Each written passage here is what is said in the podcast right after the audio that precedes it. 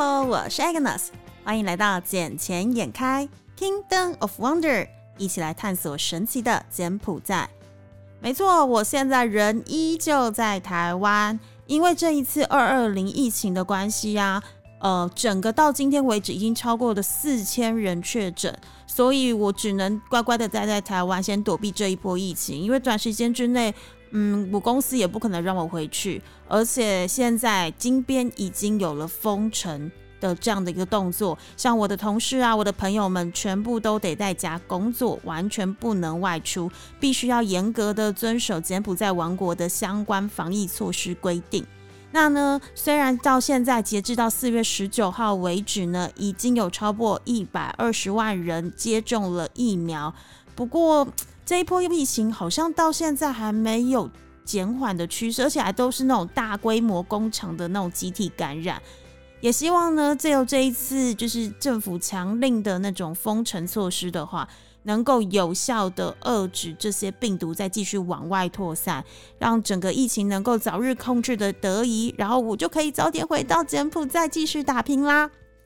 不过呢，Agnes 前阵子呢，就是去参加了我的高中同学会。那其实这件事还蛮妙的，因为毕竟我距离我高中毕业下来也差不多二十二年的时间了。那有好多的同学呢，都是有这么长的时间都没有再见过面。那当然啊，遇到彼此的时候，都会先寒暄问好啊，了解一下最近大家都在做什么啊，现在在哪里工作啊。那当大家一听到我在柬埔寨的时候，其实都保持着一个还蛮狐疑的。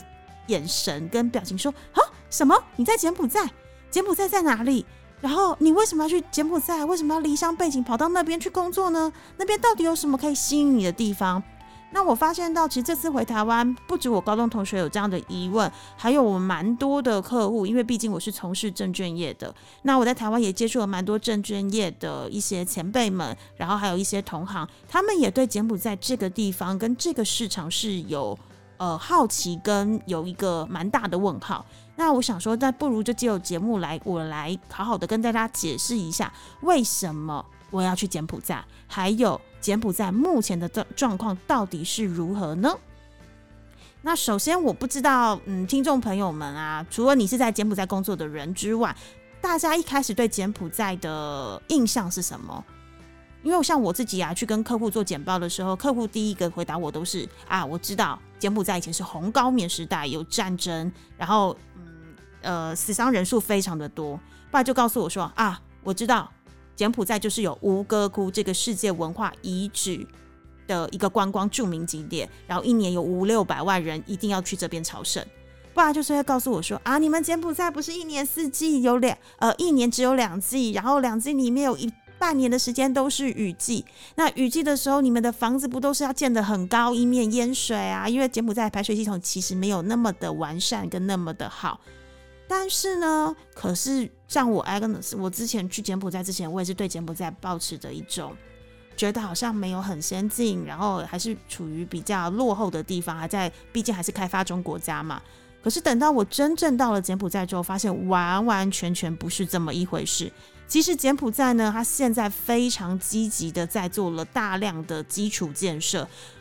包括了不管是中国的一带一路的关系，或是日本、韩国早期的投资，或是后来的台湾人进去之后也做了一些呃高楼大厦的一些建设。其实现在的整个柬埔寨，尤其是金边，真的跟大家印象中的不太一样。比如说我们在金边里面就有三个赌场，Naga One、Naga Two，现在第三个 Naga Three 正在兴建当中。而且这个 Naga 的这个赌场呢，它是跟马来西亚的云顶集团一起合作的。那大家都知道，马来西亚的云顶的赌场。是非常非常有名的东南亚的一个 casino 赌场，所以柬埔寨它那边现在其其实已经有三个赌场在金边喽，然后在西港那边有另外的赌场。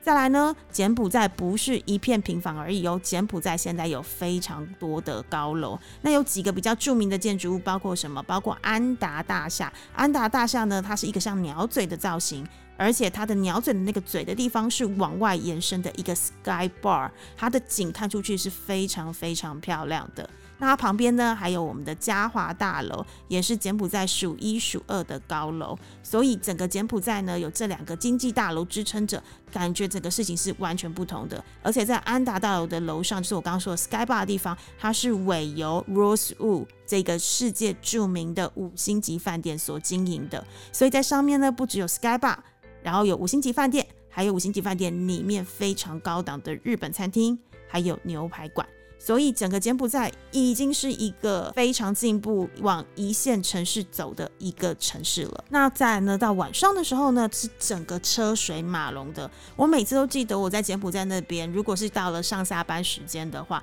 都要特别提早出门，因为原本只要差不多，比如说从金边市区到机场，可能平常不塞车，大概差不多。三十五到四十分钟就可以到达，但只要是上下班时间一塞车起来的话，一个半小时都是需要的时间。为什么呢？是因为现在那边的人。不仅仅只有摩托车，而且他们拥有车子的比例非常非常的高。在晚上的时候，如果你从刚刚我讲的 Rosewood 下面看夜整个柬埔寨夜景的话，金边的夜景其实你会发现是车水马龙的状态，非常非常的壮观跟漂亮。所以这个呢，当我每次这样跟我的朋友们形容的时候，他们都会蛮惊讶，说：“哇，怎么会柬埔寨是现在这么先进的地方？尤其在金边，它已经可以比拟。”旁边的泰国的曼谷啦，或者是呃其他的一线城市，他们都会觉得好难想象那个画面。这也是为什么当初我一到了金边，我一看到柬埔寨，我觉得它是一个呃既富有传统的柬埔寨的简式风格，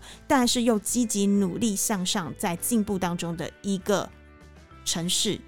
这就是为什么我们的节目名称叫做 Cambodia Forward，因为 For me everything every day is going to be forward。To a better future。那柬埔寨的整个地理位置呢，在哪里呢？在我们前几集的时候，其实有跟大家介绍过，柬埔寨呢，它的呃，它的右边，如果我们从整个地图来看，右边的部分呢是越南，左边是紧邻泰国，上面是我们的辽国。其实呢，它是属于亚洲中南半岛的南部。然后呢，它国土面积大概是十八万平方公里左右。那它全国总共分了二十四个省。还有一个直辖市，就是我们所谓的金边市 （Phnom Penh），也是它的首都。然后这个首都是全国的政治、经济、文化和教育中心。那柬埔寨所有的人口呢，大概差不多是一千六百三十六万人左右，主要集中是在中部的平原地区。那在首都金边大概有一百五十万人的人口。那在柬埔寨的华侨啊，华人比例大概是一百万人左右的常住人口。那柬埔寨呢？它是一年就是两个季节的气候，不像台湾，台湾是一年四季，四季都非常的分明。然后呢，柬埔寨呢是一年只有两季，每年的五月到十月是雨季，十一月到四月是旱季。那平均的温度大概是二十四度，然后其中在四月份的天气最高最高就可以达到将近四十度的高温。那一年的平均降雨量大概是两千毫米，其中百分之九十就是集中在雨季。那我刚刚也提到了，他们的排水系统并不是很好，所以只要在雨季的期间，像我记得我去年的差不多九月份去的时候，然后我们的那个开车开在 BKK 的那个道路上面，我坐朋友的车，然后现在他已经是修旅车高端上来了，他的水淹到一整个轮胎这么的高。可是你要想啦，柬埔寨是一个半年是雨季的时候，而且它还会淹水淹到一个轮胎高。然后他们那边的电是常常是缺乏的，像我住的时候就会常常被跳电啊，一可能三不五时跳个电是非常正常的状况。但没想到一个多礼拜前，特斯拉居然宣布他们要在柬埔寨开始有他们特斯拉的营售贩卖点，不是工厂哦，是营售贩卖点。你知道大家都知道电动车最怕什么？最怕没电，因为它没没有电，它就没办法充电了嘛。还有最怕淹水，因为水一灌进去，整台车就嘎死。那可是柬，可是特斯拉为什么会看上柬埔寨这一个已经先天条件有些匮乏的地方呢？想必一定有其他可以吸引它的因素。那我们接下来再来看看柬埔寨到底现在它是处于什么样的状态。那其实柬埔寨呢，它地处东盟的核心区，它辐射到整个东南亚，有一个战略性非常非常佳的地理位置。而且柬埔寨它的政局非常的稳定，也没有外汇管制，是一个以美金为主要流通货币的国家。那现在的总理洪森呢，已经在位三十四年的时间，他在去年的年底呢，也宣告说会继续在执政十年。然后还要把他的政令贯彻，而且这样来说的话，对外资要投资的话，有相对的保障。因为你也知道，当政局一直在混乱啊，或者是呃政治因素不稳定的状态之下，尤其像现在的缅甸，其实对于外资要进去投资的话，会有很大很大的疑虑。因为一旦政局不稳定，他们的投资就相对的没有保障。那柬埔寨呢？它是一个开放的自由经济市场为策略，然后它的经济是活跃、高度的自由化，而且重点是没有外汇管制。像现在这几年比较夯的越南，就柬埔寨旁边的越南，其实它呃很多很多的条件跟柬埔寨是相通的，不过有几个地方是不足于柬埔寨的。第一，它的主要货币并不是国际货币，而是他们自己当地的越南货币。第二个是他们对外资有非常非常多的限制，所以呢也会造就了外资真正要进去投资，就算对这个市场有兴趣，但他的钱没办法好好的生产跟运用到，他也无法落实他真正的投资目的跟理想啊。但柬埔寨没有这样的问题，因为它没有外汇管制，所以它是非常非常欢迎。全世界各国的资金能够到柬埔寨这边来做大量的投资，一起来协助柬埔寨政府能够把这个国家。呃，经济发展跟治理的更好的。再来呢，我刚提到了，它是以美金为主要流通货币的国家。在现在来说的话，其实你要使用真正以美金为主的国家，其实不多。就像我们知道的，就是美国而已嘛。那其他的国家相对都有自己的货币政策。不过柬埔寨呢，它完全跟其他国家不太一样的，是因为它是以美金为主要流通货币之一。当然呢，他们有自己的简币，就是我们所谓的瑞尔。那它常年下来跟美金的汇率大概是一比四千左右，就是一块钱美金可以换到差不多四千块的瑞尔。不过因为这个瑞尔的话，我们现在基本上就把它拿来当找零使用，等于是一千块的瑞尔就等于是一个 quarter。因为在柬埔寨这边他们是没有发行硬币的，所以我们就是用当地的货币来找零。那可是当地的货币最常使用在什么地方呢？第一，它最常使用是。政府机构的人员的薪资，它就是以当地货币来做发送的。第二个呢，就是他们的股票市场，也是以当地货币为主要的交易的货币。它以前的话可以用美金，但现在的话已经不行了，现在就是只能用柬埔寨的货币来做交易的货币了。再来呢，柬埔寨的劳动资源非常非常的丰富，而且成本很低。在柬埔寨的劳工部宣布呢，二零二一年就是今年，他们的最低工资为一百九十二块美金。你要想象一百九十二块美金换算成台币的话是不到六千块。你像这个数字的话，以台湾现在来讲，台湾的最低薪是两万三左右，柬埔寨整整是台湾的将近四分之一而已。所以它的劳动资源是非常丰富的。那就算在柬埔寨，我们在金边好了，它的平均薪资也大概只有三百到五百块美金。像我自己的同事啊，他的英文能力非常好，他的薪资也大概在落在五百块美金左右。那可是有一个地方不太一样。如果你是会讲简文跟中文的话，你的薪资大概就可以落在差不多七百到八百块美金。因为呢，中国人大举的进来到柬埔寨这边，还有台湾人进来之后，其实都会有一些呃翻译的需求，因为毕竟我们不会讲简文嘛。那早期台湾人进来的时候，大概只有七百到八百块美金，我们就可以找到非常专业的一个。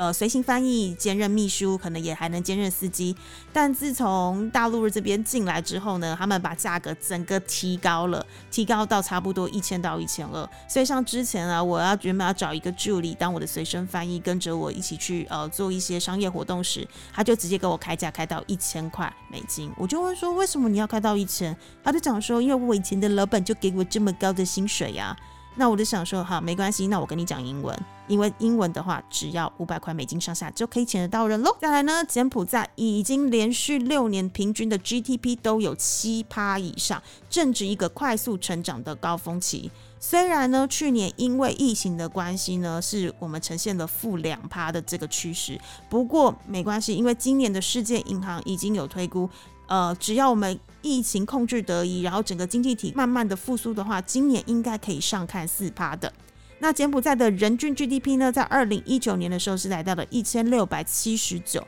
那原本按照正常的整个发展下去的话，有望是在二零二一年就能够突破两千块美金的人均 GDP，但因为二零二零年疫情的关系，现在人均 GDP 达到两千的话，可能要往后延后到二零二三年才有可能达得到。那柬埔寨刚刚一直提到了，它是用一个美元为流通货币之一的国家，那它的美元跟其他国家的美元好像长得不太一样。你知道怎么说吗？因为我们看看邻近的香港，邻近的香港现在每年。呃，每年的那个美金定存的年息只有零点一趴，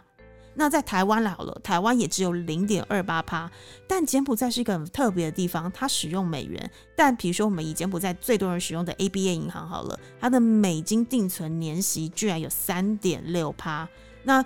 邮政银行的部分高达了六点五趴，那更不要说，比如说像 Persa 这种比较大型的 Michael Finance 的话，它的美金定存利率高达了七趴，这个是放眼全球根本看不到的状况。你看，连美国自己的美金定存利率都没有那么高，香港零点一趴，台湾零点二八趴。请问一下，到底这个美金跟全世界的美金都不一样吗？可是没有，它明明就是同使用同一种货币，就是我们所知道的美金啊。那至于为什么它的美金定存利率可以到这么高，是因为它的美金放贷利率平均是八到十五趴。那你想说，哇，八到十五趴这么的高，会有人来借吗？哦，非常非常多的人，为什么呢？是因为现在蛮多蛮多的年轻人，他们可能有结婚的需求，他们想要自己购买自己的家，要需要买土地。那所以买土地时，他们的薪资刚刚提到了，大概平均只有三百到五百块美金，他们买付不出那个买地跟买房的钱，所以他们必须去做贷款。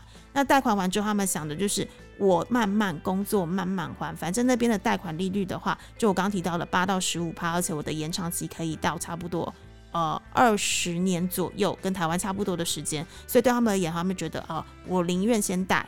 然后我也要有土司有财的这个概念存在。那再来呢，也蛮多的企业，他们也会去跟柬埔寨的银行做贷款。为什么？其实就是一个最基本的杠杆的一个原理嘛。因为我要盖房子的时候，我必须要有资金，但是我的资金不够的状况之下，我可以拿我的土地去跟银行做抵押。我抵押完之后，我就用用银行的钱，然后我来盖房，然后再从市场的销售面来这边再跟呃我的客户这边拿到另外的钱来补足我的这一块缺口。所以我的整个资金链，我不用自备这么多的款项，但我的资金链它是整个很完。善的，而且只要我计算得宜，不出差错的话，我整个我就可以用最少的资金跟最少的成本来完成我建筑一栋 condo 的梦想。那不过呢，为什么柬埔寨的呃银行们他们会愿意放这么高的利息出去，或者是甚至于让那些拿土地来抵押的人，难道他们就不怕说万一中间有个差错？那比如说我呃借款的人他还不出我的利息的时候，该怎么办？我的银行就有可能。呃，我的现金流有出状况，我就没办法回收我的整个整体的钱呢。其实他们非常非常希望这些借款的人都还不出钱，为什么呢？就是我刚刚提到了，他们很多人去借款都是拿自己的土地来做抵押，所以呢，只要你还不出钱，这个银行就有权利去收取你这块土地。那对他们而言，土地是一定会增值的啊。那利息只是我小小的利息所得八到十五趴的利息，跟我。现在的土地是翻倍，或是二十到三十趴的成长的话，我宁愿要你的土地，我也不要你的那个利息回来。所以这也是为什么这么多的银行，他们就算知道风险高，就算知道他们有可能还不出来，都依旧愿意，只要你拿土地来抵押。我就愿意把款项借给你的原因了。再来呢，他们的基础建设现在目前是大举兴建当中，也为国家发立下了一个发展的基石。在二零二一年的时候，洪森总理表示将投入十四亿的美金用于国家的发展，并将大部分的资金呢投入了基础建设当中。未来的五到十年呢，将以国家基建作为首要的任务。遵循中国过往的“要致富先修路”的发展轨迹，其实呢，中国跟柬埔寨的两国的关系一直是非常非常的密切跟友好的。中国毕竟也是从一个整个黄金二十年大崛起起来，所以其实现在柬埔寨有很多很多的政策跟做法，其实是效是效法当时中国的一些做法的。所以“要致富先修路”这件事情呢，是柬埔寨现在目前正在做的事情。那根据二零二一年柬埔寨国家财政预算案的草案呢，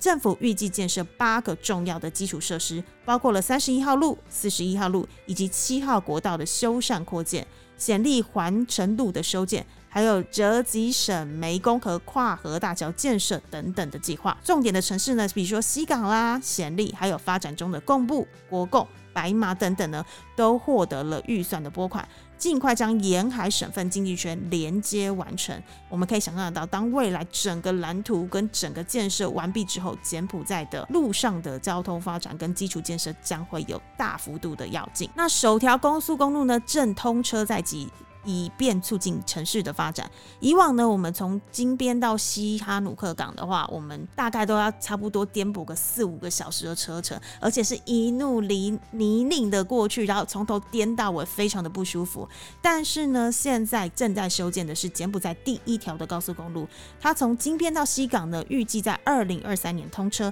大幅缩短，只要二点五个小时就可到达，这有助于两个城市进出口贸易的人流跟物流的整合发展，并且大大的降低了运输的成本。近年来呢，因为经济快速的成长呢，有非常多的外国商务人士和投资者涌入了柬埔寨，所以呢，现在在二零一五年到二零一八年，以现在金边现有的机场的客运量已经整整上升了百分之五十啊，而不堪负荷了。目前呢，政府呢已经规划占地了一个两千六百公顷、斥资十五亿美金的四 F 新机场。第一阶段呢将于二零二三年竣工，第二阶段呢将于二零三零年竣工，第三阶段也是最后一个阶段将于二零五零年完工。到时候呢，这一个新的金边机场可以接待五千万人次每一年哦，而且并成为全球第九大的机场。那以台湾的桃园机场的排名的话，大概在全世界的第十八。那以北京的首都机场，大概在全世界排名大概目前是在第四、第五左右。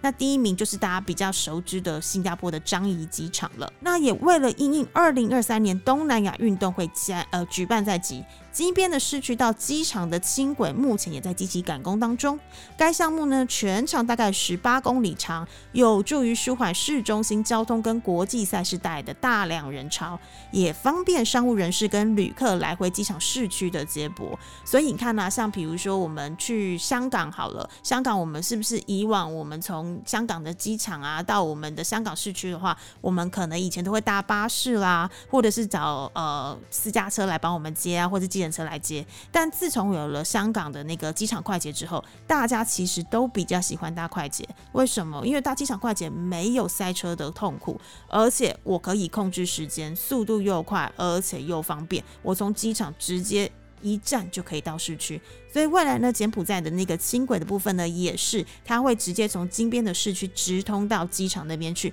有助于舒缓整个交通的塞车之苦。那刚刚一直提到了柬埔寨从建国以来第一次要举办的一个国际赛事，就是在二零二三年的东南亚运动会。这个运动会是每两年举办一次，在今年的二零二一年是在越南所举办，那在两年后呢，二零二三年就会在我们的柬埔寨所举办了。所以为了应应这一个国际的赛事，新的国家体育馆正在如火如荼的赶工，预计在二零二一年，也就是今年能够完工。那其实呃，举办国际赛事这件事情。为什么对柬埔寨这么的重要？其实呢，一般来说啊，我们根据一个统计。这个国家只要能够举办国际赛事，就可以带来下列的几个优势。第一个，它能够提高国家的声望及形象。我记得二零一零年的时候啊，我特地飞到了呃南非去看了那个世界杯足球赛，因为这个是南非呃应该讲不只是南非，整个非洲第一次举办的一个世界杯足球赛，一个国际赛事，这对非洲而言是非常重要的事情。为什么呢？因为以往我们对于非洲的印象可能就落在于啊，非常的落后啊，一片大草原啊，只有野生动物啊。嗯，比较经济体不活跃啦，没有办法举办国际赛事。哎，可是不难哦。我在二零一零年飞到南非去的时候，整个感觉是不同的。因为以往南非啊，我们飞过去的时候啊，路上啊其实是没什么人的状态，而且他们旅游书都会告诉你说，请女生要好好的保护自己，就是随身可能会需要带个保险套在身上，因为在南非那边其实强奸率是非常非常的惊人的。所以呢，如果你真的不幸发生了意外的话，请好好的保护好自己，不要感染到艾滋病，因为很多的人都是因为被强奸了之后，而不幸感染到了艾滋病，就已经够衰了，然后又染病，他的这一辈子今天还聊聊起啊。但是呢，在二零一零年他们举办世界杯足球赛的时候，整个景象是完全不同的。他们的路上是二十四小时都有 security 跟 volunteer 在路上来做守望的。那我那时候呢，记得呃，我走在路上，其实晚上都是灯火通明。然后路上都好多好多的人，其实是非常非常的安全。虽然那时候的房价大概是平常的差不多两到三倍这么的高，不过我觉得如果是安全的话，这笔钱花的还蛮值得的。这也是为什么我二零一零年的时候特别选去了南非，因为我想说我这一辈子一定要去非洲南非一次，看看那个动物大迁徙啊、大草原啊，看南非的景象。所以我特地选在就算贵，我也要在最安全的时候去。然后再来呢，它一定可以吸引更多的外来投资，因为毕竟呢，我要举办的国际赛事，我必须要大兴土木啊，很多很多的建设正如火如荼的展开，就会有很多很多的呃外国企业进来到投资到柬埔寨这个市场，这也是为什么柬埔寨非常竭力要去争取到这个东南亚赛事的原因之一。再来呢，因为举办的赛事，我就可以创造我的就业机会。当然了，我们需要很多的职工，需要很多的专业人士，他们能够。尽自己的一份力量来让这阵赛事，来让这个国际赛事能够顺利的举行，所以就会有非常非常多的就业机会。再来呢，因为各个国家的参与，所以。它的旅游观光的产业也会非常的活络，因为毕竟大家都想来到的这个主办赛事的柬埔寨，来为自己国家的选手们加油啊，摇旗呐喊啊，希望他们能够替国家能够争取漂亮的成绩出现。而且呢，一个国家我们要看这个国家的呃是否兴盛呢，不只是看它的经济体的状况，一定还要看一个东西，就是他对体育文化的重视。那柬埔寨呢，借由这一次的国际赛事的话，它能够。往下的扎根，去对于年轻的学子学弟们，告诉他们说，体育赛事对柬埔寨来讲是非常坚强的软实力。所以呢，他们可以让那些年轻人有一个文化赛事的底蕴，跟体育赛事的底蕴在他们心中萌芽、种植起来。未来的话，他们能够在。世界上运用他们的软实力来为柬埔寨更发光发热，更让全世界看得见。那大家都会想说，其实，在去年的时候，二零二零年，因为疫情的关系，我们刚才听到好多好多建设现在正如火如荼的展开，到底有没有被延迟？因为毕竟很多全世界好多国家的经济体啊，很多的一些建设现在是停摆的状态。但其实柬埔寨不然哦，柬埔寨刚刚我提到的那个高速公路，目前已经完工了百分之九十七。那就算现在的那刚刚提到那个外的新机场话，目前也已经完工了百分之三十。在我今年年初一月。回来的之前，大概差不多十二月底一月初的时候，我还特地跟朋友开车到了金边的那个新机场的那个建设地去看。我们发现它是二十四小时灯火通明，而且是日夜赶工的状态，它完完全全没有停工，跟全世界好多地方的发展是完全不一样的。而且据说今年的年底有可能就有阶段性的完工，并且可以试营运。也就是说，如果我有机会在今年的年底回到柬埔寨的话，应该有可能会降落在新机场喽。那去年对柬埔寨而言，一个非常非常重要的事情呢，就是 RCEP 的签订。因为呢，这个 RCEP 呢，它是东协十国家中日韩纽澳总共 total 十五个国家的一个呃协议。那这个协议里面占了二十二亿的人口，也等于了全球三分之一的 GDP，总共二十六兆美元。那这一个协议签下去之后呢，会重写了全球供应链。怎么说呢？因为这个啊，根据这个 RCEP 协议的内容呢，在十年之内，所有零关税的货品含单含概率将达到百分之九十一，使得产业获得更大的市场、更便宜的原物料成本。并可以使更多低价消费品能够进入，扩大国内的消费规模，使得区域内的经济共同成长。也就是说呢，未来不管是货品输入到柬埔寨，或是柬埔寨输出货品到 RCEP 签订的这十五个国家之内，通通是零关税。哇，这个东西对于台湾来讲是非常的羡慕，因为台湾毕竟在整个国际的形势上的话是没有办法去签订这些国际的一些免关税协议，所以。相对来说，台湾要出口的成本就会非常非常的高。那柬埔寨的话，基本上是零关税状态，所以这几个国家的互通有无，跟它的经济体会越来越活跃。那以阿塞拜来讲的话，柬埔寨是一个中心点，为什么呢？就因为它是一个东协的中心点，也是泛亚铁路的中心，加上它有美元流通的强大优势，而且没有外汇管制。拥有了最开放的外资政策。这也是为什么在整个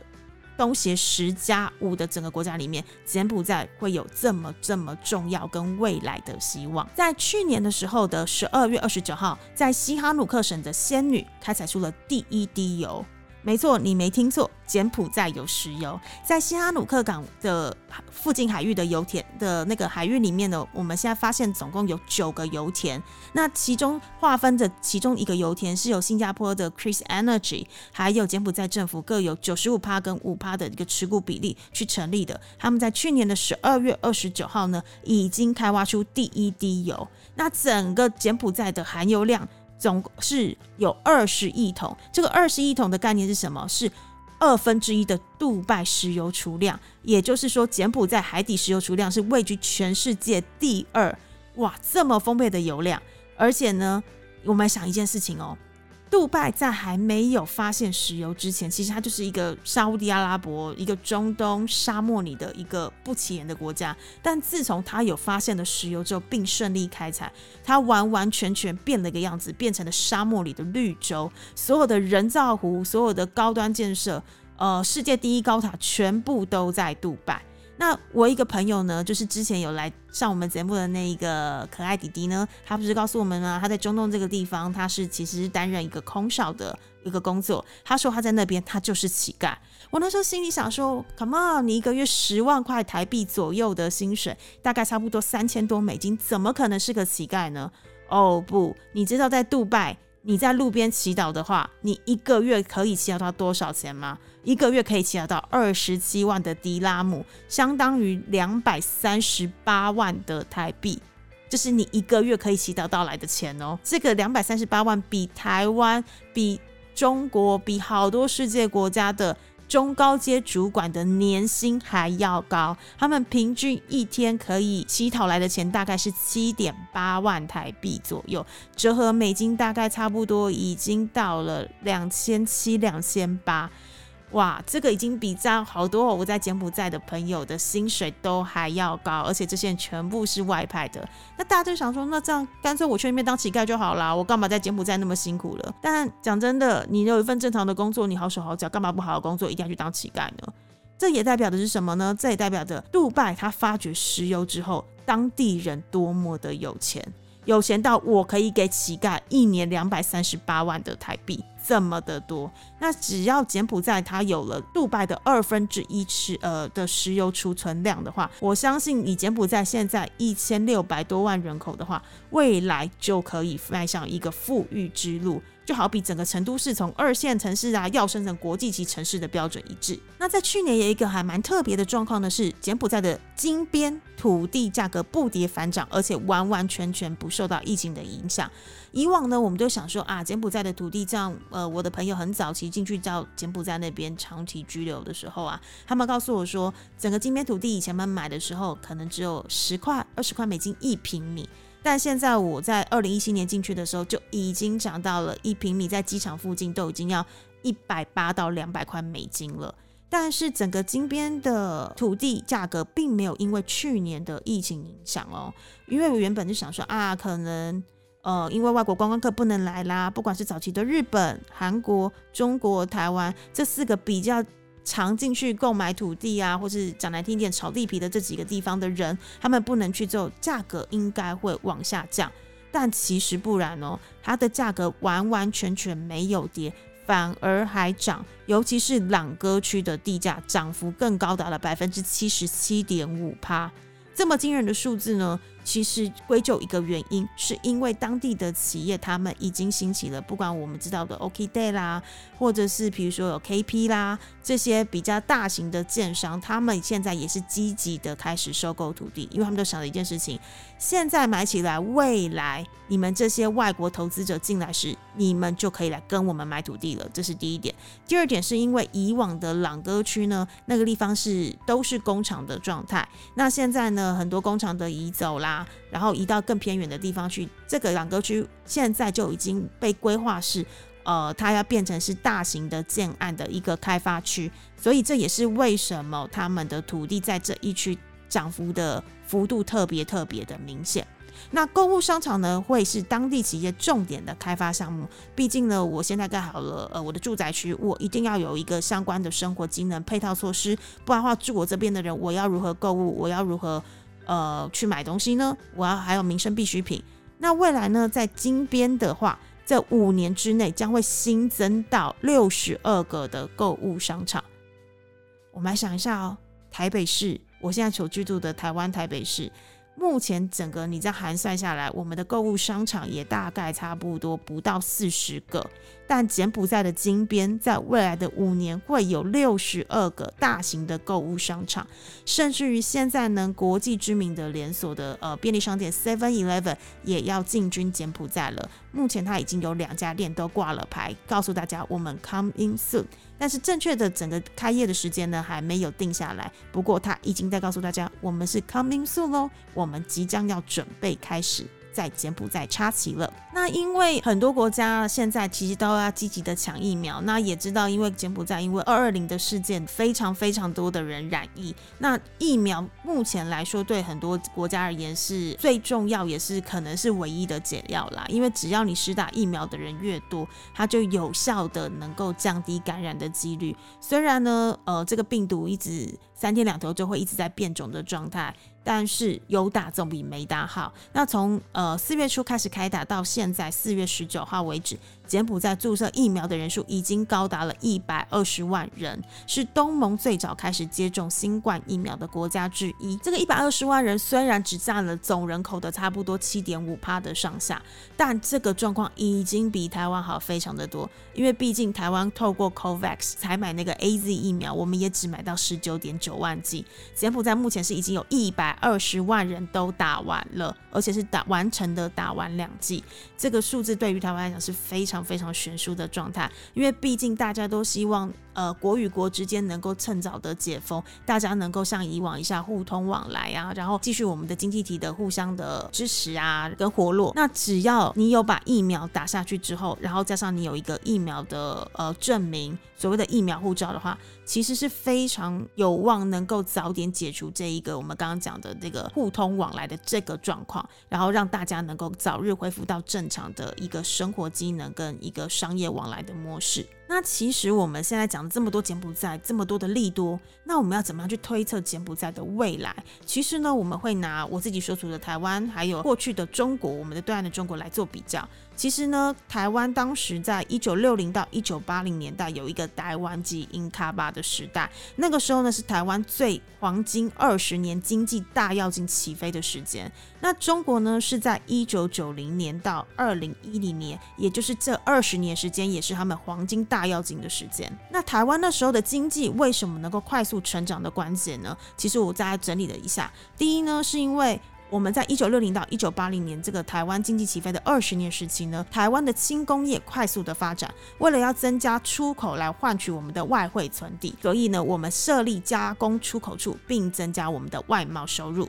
那第二点呢，是在一九七三年的时候，呃，当时的领导人蒋经国先生，我们的总统，他开始实行的十大建设，就是做我们的基础建设，促使了台湾的经济快速起飞，晋升亚洲四小龙的行列。那在一九八九年的时候，台股正式的冲破了万点，就是一零零一三这一个关键的数字。从一九八六年的一千点飙到了一九九零年的一二六八二点，不到四年的时间，我们的股价整整上涨超过了十二倍之多。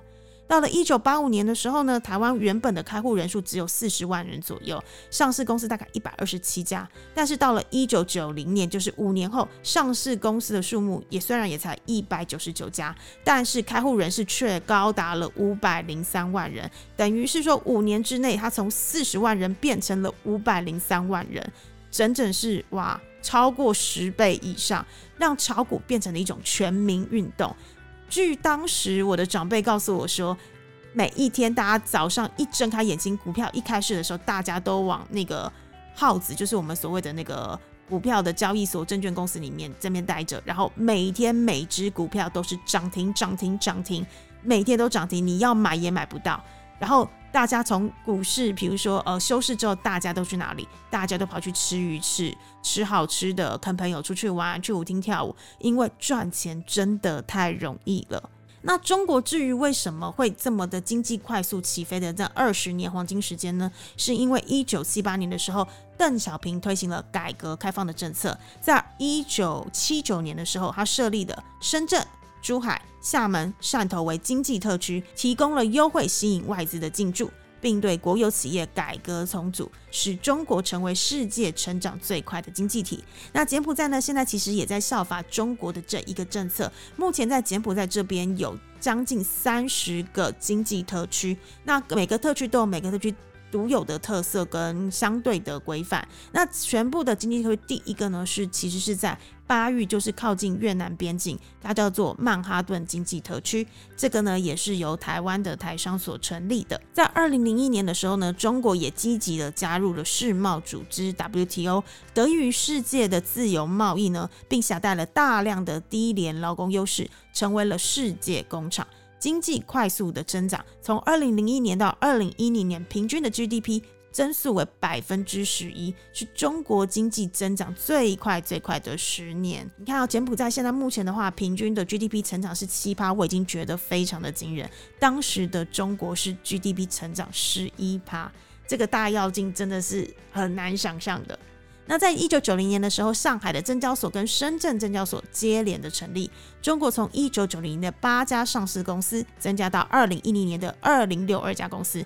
另外有一点三亿户的投资者，一百零六家的证券公司，六十二家基金公司，还一百六十三家的期货公司，股票的总市值占了全球的第二，商品期货市场成交量位居世界第一。当然呢，这也归功于因为中国人口多嘛，地大嘛。所以它的那个股票总市值成交量跟它的期货市场在国际数一数二，这个也是理所当然的啦，不为过啦。那为什么我刚刚一直提到了一个就是呃人均人均这件事情呢？是因为我们根据过去的统计呢，只要每一国的人均 GDP 突过两千块美金的时候，就是它的股市走势上扬的时机。发展中的国家一旦人均超过两千块。带两千块美金的时候，代表的是什么？代表它的消费力非常的活跃，而且股市进入了繁荣的时期。那虽然在柬埔寨呢，我们从二零一九年差不多才一千六百多块钱的人均 GDP，现在原本是二零二一年应该有望要突破两千，但因为疫情的关系，现在往后延到二零二三年了。不过呢，我们看到过去的资料啊，韩国呢，它在一九八三年的时候，人均到达两千块的时候，它的股票市场往上翻了十六。倍。那日本日本来说呢，日本在一九七零年的时候突破两千块，它的股票市场往上翻了五倍。那刚刚提到的台湾，台湾从一九七九年的时候，人均 GDP 到达两千时，它的股票市场非常非常的活跃，整整往上翻了二十一倍。那中国呢？中国是在二零零六年的时候达到了人均 GDP 两千块美金，它的股票市场也向上翻了五倍之多，就是代表着柬埔寨的下一步。其实从早期的土地投资到第二步的土地开发、投资建案、投资办公楼，其实第三步大家应该都知道下一步应该要投资什么了吧？那就是我们的股票市场。那至于呢股票的部分的话呢，因为这个要牵扯的事情比较多，所以我们可以留在未来的下一集呢，我再来跟大家解释跟说明。那我们今天的节目呢，就先到这边，让大家知道为什么。这么多人都对柬埔寨有兴趣，还包括我自己。为什么我宁愿单独只身的一个人来到柬埔寨这边打拼，怎么样都要留下来？是因为我看到了柬埔寨这么多、这么多的利多。那至于股票市场的部分，我们下集再分享喽。今天节目就到先到这里喽，见钱眼开，我们下次见，拜拜。